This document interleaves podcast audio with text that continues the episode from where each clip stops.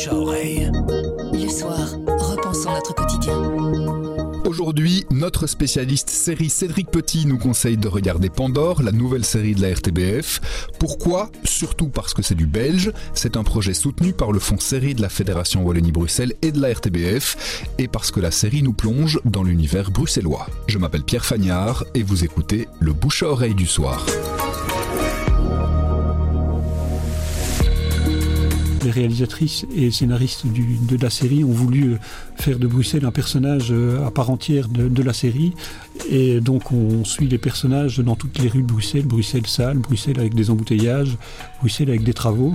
Donc cette série qui euh, est très ancrée dans la belgitude, mais aussi dans la vie bruxelloise où les réalisatrices ont pris soin de, mais vraiment de représenter Bruxelles dans toute sa diversité avec des personnages issus de tous les milieux de la vie bruxelloise. Dans le quartier des Marolles, euh, on n'a pas l'impression de voir une sous-série parisienne ou une sous-série française, mais vraiment une série belge avec des gens qui ont des accents bruxellois, avec un commissaire de police d'origine maghrébine, mais qui est aussi flamand. Et donc on, entend le fait qu'il parle flamand.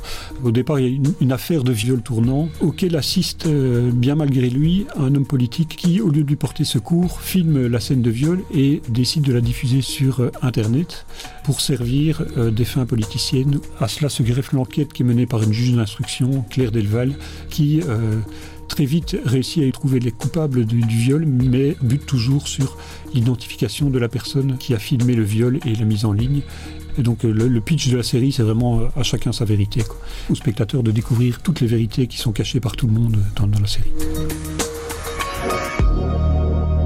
Le bouche à oreille, c'est un avis, une inspiration, une recommandation. C'est livré par un membre de la rédaction du soir. Vous nous trouverez sur notre site, notre application et votre plateforme de podcast préférée. À bientôt.